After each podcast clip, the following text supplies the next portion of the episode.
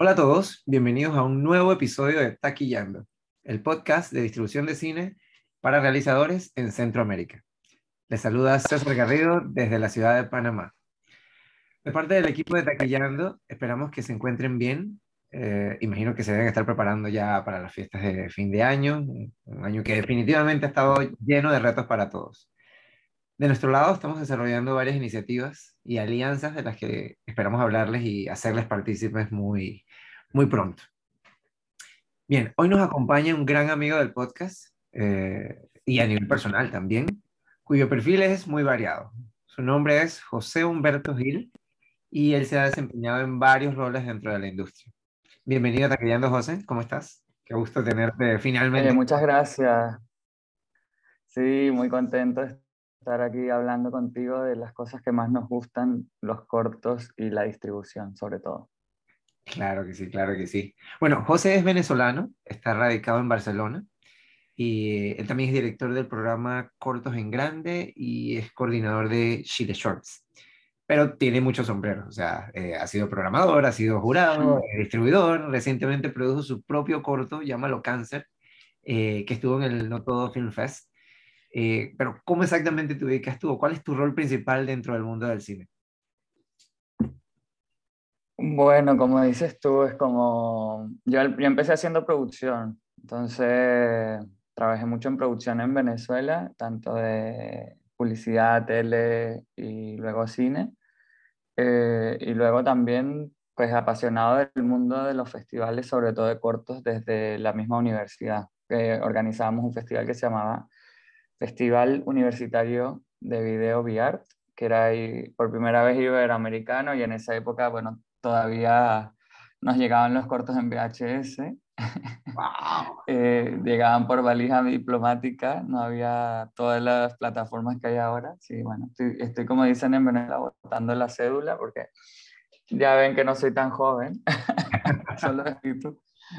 Y, y, claro, como que el mundo de los festivales siempre me ha apasionado mucho. Y luego me mudé a Chile en el 2010, estudié un máster de gestión cultural y pues también me entregué más a, a, la organización de festivales, aprovechando toda la experiencia que tenía en producción y en desarrollo de proyectos cinematográficos. Así que yo en verdad me siento como un articulador. O sea, como busco también apoyar a los nuevos talentos de ciertas maneras y según mi experiencia y creando espacios eh, de industria o de, de, fomento donde podamos también como recuperar ese talento emergente que viene de varios países de Iberoamérica, pero que necesita también como algunas luces en el camino y, y es donde más disfruto más también, donde más me siento cómodo. Qué bien, qué bien. Le comentaba a José que es gracioso porque en los últimos meses, hace poco nos encontramos en España y en los últimos meses a través de las redes eh, veo que nos encontramos haciendo cosas similares, o sea, casi sincronizados. De momento yo soy jurado para un festival, él es jurado para otro, o yo estoy dando una masterclass en algún evento y él está dándolo en otro, pero aún nos falta coincidir en alguno de ellos. O sea, todavía no hemos tenido el chance de estar los dos en el mismo evento a la vez. Sí, bueno, yo creo que, el, que ahí, el, por lo menos el Hyatt, eh, a mí me parece un espacio increíble. También con Marielle, con, bueno, la conozco también hace muchos años. Y, admiro muchísimo el trabajo que ha venido haciendo de, más de una década, ¿no? Lo que hacemos festivales de corto sabemos lo difícil que es hacerlo y sobre todo tener el el ímpetu para mantenerlo en el tiempo. Es un trabajo precario que da mucha felicidad, pero también que cuesta mucho. Y de verdad que lo que han hecho en Panamá, eh, pues es, es, digno de admirar.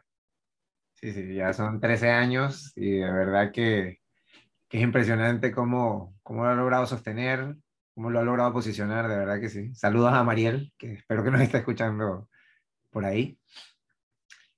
Bien, en este episodio vamos a conocer un poco sobre el Torino Short Film Market, que, bueno, nosotros regularmente hablamos de los eventos desde la mirada de los organizadores, pero hoy quisimos darle la vuelta y hablar un poco desde el punto de vista de alguien que participó en el evento. ¿no? Entonces, eh, como tenemos una gran cantidad de oyentes que, que tienen o que están trabajando en proyectos de cortometrajes, pienso que el recuento de, de, un evento como este, de un mercado, pero desde la mirada, una mirada distinta, puede ser de, de gran utilidad para todos. Eh, me, me, llamó mucho la atención porque eh, Torino en general, en muchas áreas dentro del cine, ha estado trabajando mucho en posicionarse en la industria. Y este mercado en particular, que cerró el 10 de diciembre, es una de las principales citas para el mundo del cortometraje y, me gusta porque siento que conecta muchos, muchos espacios, o sea, no solo cortos, pero también largos, pero también XR, o sea, diferentes eh, em, formatos. José, cuéntanos tú eh, un poco sobre cómo fue tu participación en el mercado. ¿Estuviste como productor? ¿Estuviste como programador? ¿Qué, qué exactamente estuviste haciendo para allá? Sí, mira, nosotros, nuestra relación con el Torino Short Film Market empezó en el 2019, cuando nos seleccionaron en un concurso que llaman Picture Fest. Al final tú vas y presentas el festival.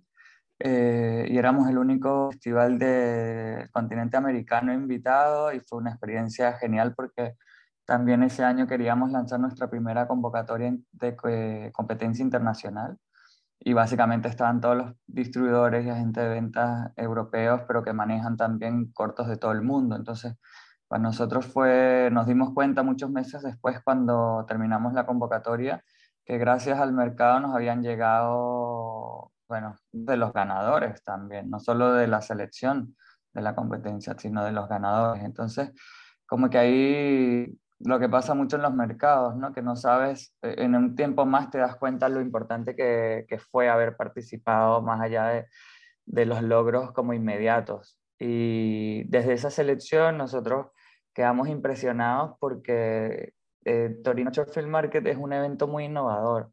Como dices tú, no solo habla de cortos, pero tiene cuando algunas convocatorias son específicamente para cortos de comedia tomando en cuenta que la mayoría de los cortos que se hacen en el mundo entero son de drama y que hay, que diversificar también los contenidos y lo que se está realizando. Tienen el Altre Corto, que es para largometrajes basados en cortometraje. Eh, entonces también tienen un premio especial y, tienen asesorías y mentorías. Y bueno, la parte de realidad extendida, que también ha crecido mucho, donde tienen un pitching de proyectos de, ese tipo, también tienen una sala donde tú puedes ver eh, algunos proyectos de realidad extendida. Aparte de eso, tienen los screenings de cortos que muchas, muchas distribuidoras o eh, agencias de promoción contratan para que las personas vean cortos en estos mercados. Entonces es un evento que fueron tres días muy intensos este año, de verdad fue, fue miércoles, jueves y viernes de, la semana pasada, terminamos el viernes con el cierre en, físico, porque la, como decías tú, la edición era híbrida, entonces lo, toda la parte online estuvo hasta, hasta hoy. Eh, y es un mercado, como te digo, como muy innovador, tiene seis versiones, seis ediciones, y, es impactante, Torino es una ciudad que tiene el Museo del Cine, es una eh, espectacular, o sea, si van a Torino y pasan por ahí, por favor, es un edificio de cuatro pisos con la historia del cine básicamente en, en la mole antoniana, que, que, es un edificio también eh, patrimonial.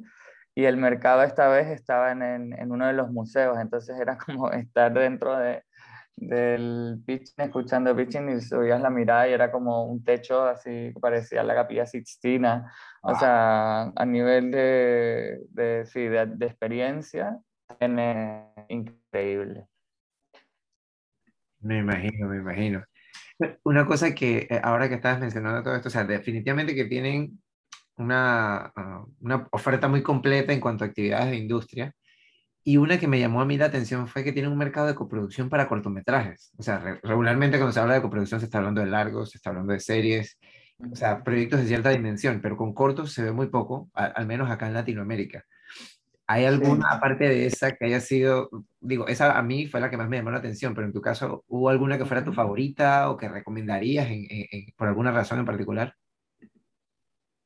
Mira, yo creo que, bueno, lo de coproducción de cortometrajes es algo que, que, está pasando mucho en Europa, sobre todo. Ya Clermont Ferrand tiene varios años el Mercado Festival que hace un foro de coproducción europeo y cada año invita a un país distinto o fuera de Europa es muy interesante, pero claro, eh, son países que tienen acuerdos de coproducción desde los cortos. Hay fondos también, el Fondo Media entrega fondos específicamente para coproducción de cortos.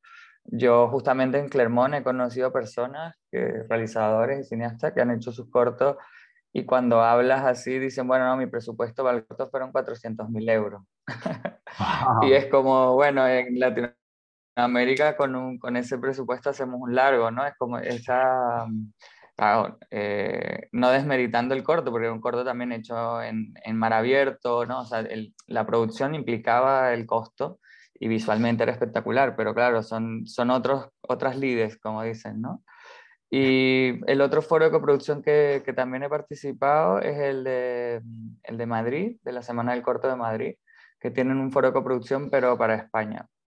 Y, bueno, nosotros eh, también desde Latinoamérica, viendo mucho o muy de cerca todas estas experiencias para ver en qué momento también podríamos hacer algo similar. Eh, Bobo tiene un mercado también eh, y también eh, apoya mucho los cortos coreanos pero creo que sí nos falta hacer algo en la región que nos permita, con los medios que tenemos, porque no vamos a poder cambiar la ley muy rápido ni tampoco crear fondos para la coproducción de corto, pero sí nosotros por lo menos en el, en el Cortos en Grande tenemos un, un concurso de postproducción que es el Cortos en Progreso, donde básicamente en verdad conseguimos un coproductor de postproducción, que es la empresa Filmo Studio, que mm, es la que hace toda la producción de la películas de los Larraín, de, de Jackie, de Gabriel, de bueno, la nueva Spencer, pero también ha hecho la, la postproducción de imagen de la gente top, de bueno, la ganadora del Goya, la memoria del agua. Es una empresa chilena que, que tiene un, estándares de calidad altísimos y básicamente nosotros a través del concurso, mm, nosotros lo que seleccionamos a, con ellos a un ganador que puede ser de cualquier país de Iberoamérica y ellos se convierten en coproductores. Entonces, sí hay formas a lo mejor de, de lograr este, este tipo de alianzas sin depender de un fondo. Y con lo que me preguntabas con respecto al, al Torino Sheffield Market, yo creo que lo más interesante son las reuniones uno a uno, básicamente, porque eh, también tienes eh, Meet the Buyers, que es que, ¿no? Como, eh, o es algo como con distribuidores, también se conectan con compradores. Entonces, al final, tú como, como, como invitado tienes acceso también a seleccionar reuniones de estas personas. Entonces, tiene como un, como un speed meeting que que son 10 minutos, son un salón con muchas mesas y tú vas cambiando cada 10 minutos de mesa. Entonces, claro, eh, el que lo haya vivido sabe lo agotador que es, porque estás todo el día pichando. Sí, y estás contando todo el tiempo lo que haces y lo que quieres hacer y también enfocado en qué te interesa de la otra persona. Pero yo tuve eh, reuniones muy interesantes con festivales, pero también con compradores como eh, George TV, Arte de Francia, o también algunos distribuidores, eh, porque yo también, como, no solo como programador del Festival Cortos en Grandes, sino estaba como coordinador de Chile Shorts. Nosotros básicamente tratamos que los cortos chilenos que están en el catálogo consigan una representación internacional, sea un distribuidor, un agente de venta o que, se, que queden seleccionados en algunos festivales. Entonces, claro, como que al final estás todo el tiempo reuniéndote, buscándole oportunidades a, a los cortos que tienes en, en, el catálogo, pero también yo estoy seguro que de las reuniones van, nos van a llegar al festival muchos cortos de otros países también, como bilateral, ¿no? No no es solo de un solo lado. Claro. Vale, vale. Y, siguiendo esa misma línea, eh, vi que también están involucrándose con plataformas VOD. ¿no? Están presentando cortos en diferentes sites alrededor del mundo. ¿Hubo alguna plataforma en particular que, que llamara la atención? O sea, ya, sea de los big players que todo el mundo conoce, Netflix, Amazon, etcétera, o alguna dirigida especialmente a cortos que esté haciendo algo eh, novedoso? Mira, en verdad, con plataformas creo que no, yo por lo menos no vi ninguna lo, eh, sí fueron con los canales de televisión que están volviendo, yo creo que están retomando de alguna forma eh, y buscando más contenidos porque sí hay mucha presión de las plataformas. Eh, claro, todos estos canales ya tienen también su, sus plataformas o sus formas también de, de llegar fuera de los canales abiertos. Entonces, sí lo que hemos visto es que los canales se han tenido que adaptar y que han buscado otras posibilidades de llegar a la gente, otras, otras formas de suscripción o a nivel tecnológico también. Entonces yo creo que más bien son oportunidades porque esa presión que han puesto las plataformas los hace a ellos también eh, de alguna forma valorar más el contenido en formato cortometraje. eso es interesante. Y una cosa que, que, me gustó de la manera en la que el Torino se proyecta es que es un mercado que tiene un enfoque especial en el talento, o sea, en los creadores. Y particularmente eso de que tratan de funcionar como un punto que sea el, el, inicio para que los realizadores den el salto de cortos a largometrajes o incluso a series de TV. ¿Notaste alguna actividad en especial que se enfoque en esa dinámica? Sí, ellos tienen un pitching de, mm, que se llama el tre corto, que justamente seleccionan cortometrajes, o sea, perdón, largometrajes, proyectos de largometrajes basados en cortometrajes. Entonces, seleccionaron solo cinco proyectos, creo que este año. Y, y claro, es súper interesante ver, eh, más allá de, porque además seleccionan gente que, que, ha tenido cortos muy potentes, ¿no? Eh, de hecho, el 2019, cuando yo estaba pichando por Feature Fest, eh, estaba La chica de Cerdit, que es una película, un corto español que estuvo bueno, nominado al Goya, creo que ganó el Goya. Y además, eh, ellos lograron sacar adelante su largometraje. Estaba en esta sección y hoy por lo menos estaba viendo que se, el largo se va a estrenar en Sundance en enero. Oh, Entonces, claro, al final, sí, yo creo que pasar por estas instancias, lo que te decía, ¿no? Que uno a lo mejor cree que te vas del mercado y dices, bueno, a lo mejor no logré tanto, pero a largo plazo o a mediano te das cuenta que haber estado ahí, yo estoy seguro que le sirvió a, a, la directora de Cerdita para hacer muy buenos contactos o por lo menos también tener un impulso más en, en, la postulación a sus fondos, a conseguir financiamiento, a conseguir una productora grande también, una distribuidora. Entonces, creo que que eso, que es muy interesante. Cualquiera de las actividades que, que organiza el Torino, como también la curatoría es muy buena, muy delicada y dedicada. O sea, eh, son solo cinco proyectos de cientos que postulan, ¿no? Entonces, creo que la calidad también, la curatoría, que la hace Enrico Benucci, que es de, también trabaja en, en Venecia, en el festival, eh, y bueno, hay muchas instancias más eh, creo que también es clave para cada así. ¿Y, ¿Y, notaste mucha presencia latinoamericana? Digo, yo sé que tú vas con, con por lo menos una, mm. una eh, Chile, en, general con diferentes administraciones en Chile, pero no sé si en general viste mayor participación de Latinoamérica.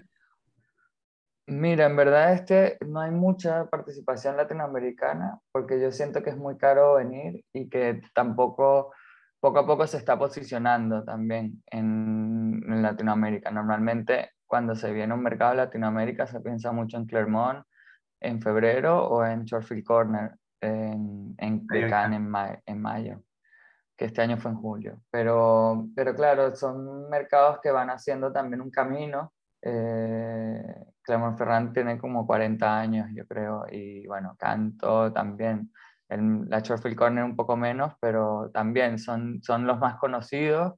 Yo sí siento que está todavía muy enfocado en el mercado europeo.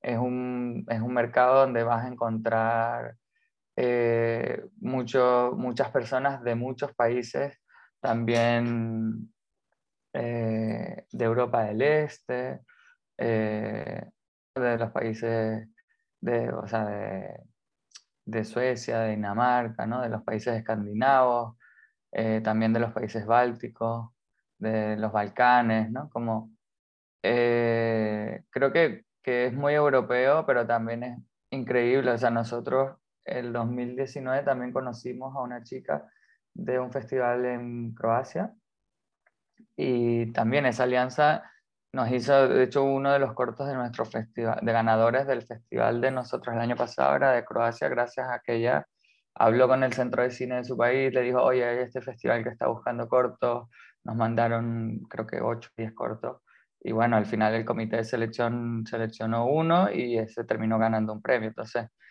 eh, igual pasó con un, con un, festival en Albania, ¿no? Eh, creo que, que, que, hace muy bien y de hecho le invito a muchas personas de Latinoamérica, a programadores o a directores de festivales, que traten de venir al Torino Show Film Market porque mm, es mucho más pequeño, es mucho más tranquilo, es más fácil de, de reunirse, encontrarse con la gente. Está en el marco del, del, del, Festival Grande de Torino, ¿no? que es el Festival de Cine, pero este es un evento pequeño, entonces es muy fácil como tenemos también, o sea, organizan cenas de, en, la, en, las noches para después del día estar otra vez pichando, pero por lo menos en un ambiente más relajado. Y, y eso, como que cada día tienes actividades fuera también del, del programa oficial que te permiten eso, estar reunido, cenar con personas que te, pueden ser, también apoyar mucho o, o, vincularse con lo que tú estás haciendo a mediano plazo. Vale, y, ahora que mencionas lo del ambiente, como Europa está, digamos, poco a poco regresando a, a eventos en formato presencial, eh, si es que la nueva variante no, no lo bloquea, ¿cómo fue la dinámica? O sea, ¿cómo fue la asistencia este año y, y, la dinámica del mercado? ¿Hubo, ¿Hubo, más segmentación? ¿Hubo restricciones o fue más abierto? Bueno, eso yo creo que fue bastante gente. Hay un efecto rebote. Nos pasó también en San Sebastián en octubre que todo el mundo quiere ir ahora, ¿no? O sea, como que los, hasta los que ya estaban cansados de ir, quieren ir. Y eso está pasando mucho en, en mercados y, y, en festivales, porque era como tuvimos tanto tiempo aislados que ahora todo el mundo quiere asistir y participar, que es algo muy bueno.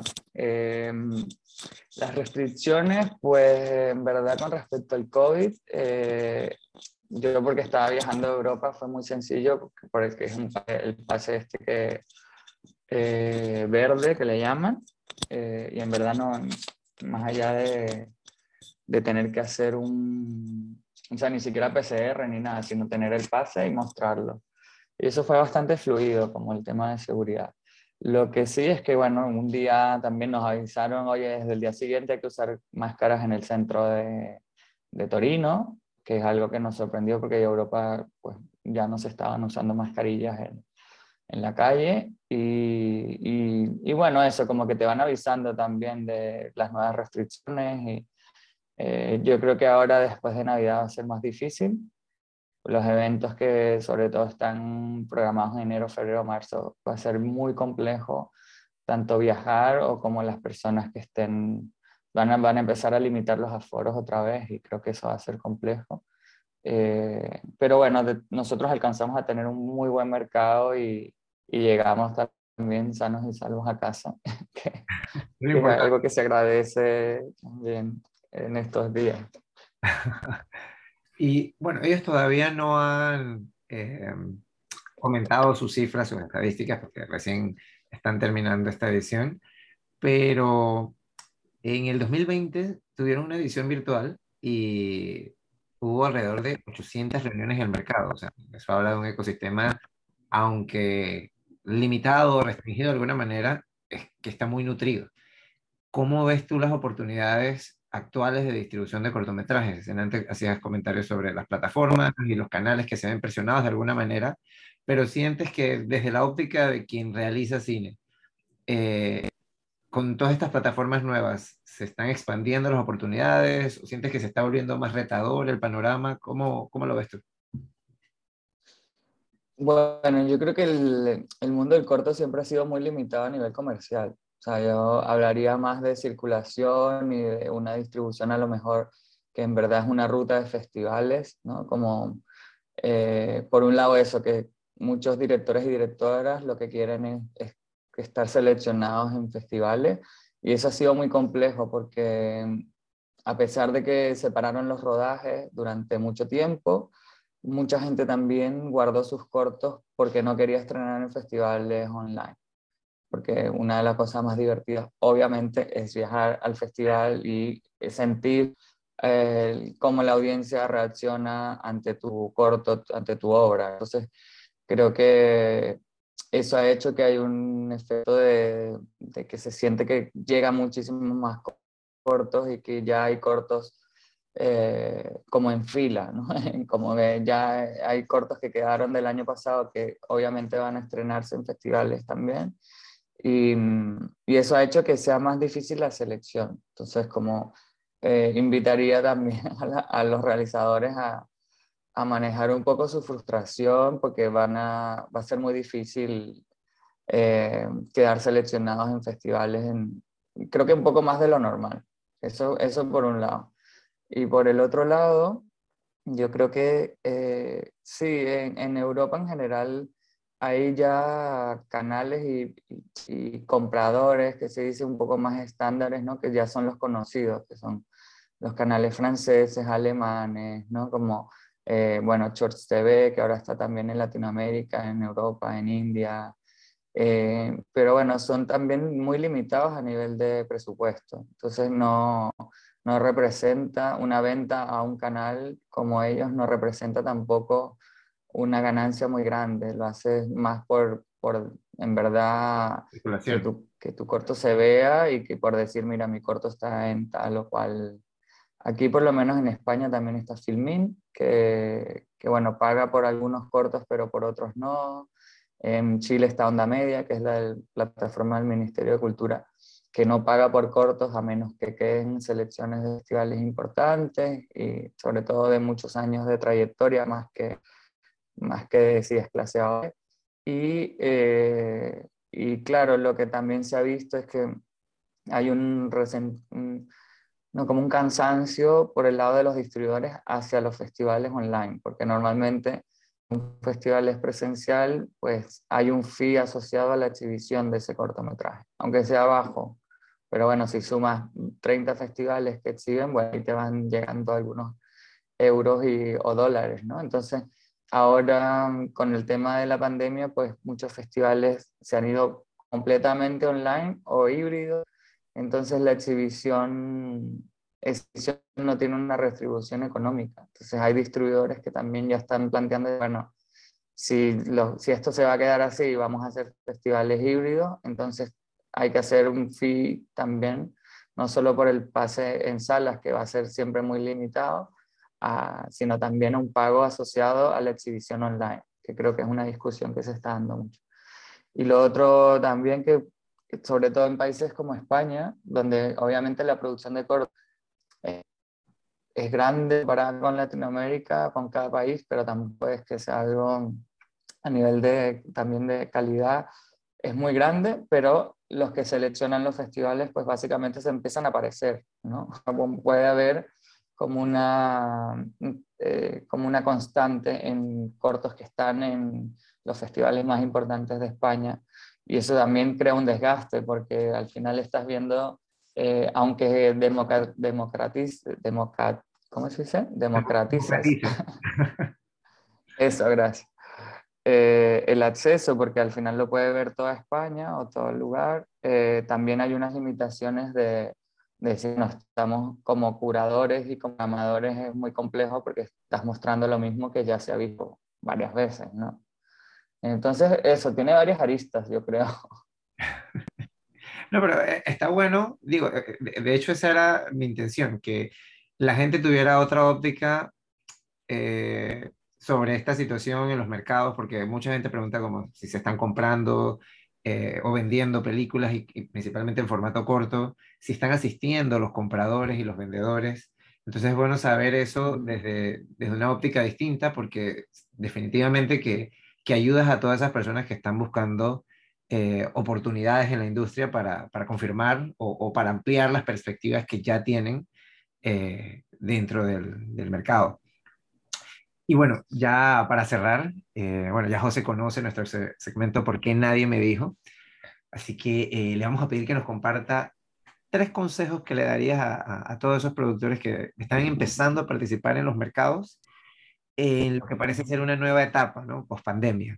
Si hay algo que, que sientes que, que, ha cambiado, también vale compartirlo, o si no, pues recomendaciones puntuales que, que les dirías para prepararse para estos mercados o para asistir a estos mercados. Mm, mira, el primero yo creo que preparar el mercado, que cuesta mucho porque siempre estamos full a tope antes de viajar y llegas al mercado y ni siquiera sabes quién va a estar.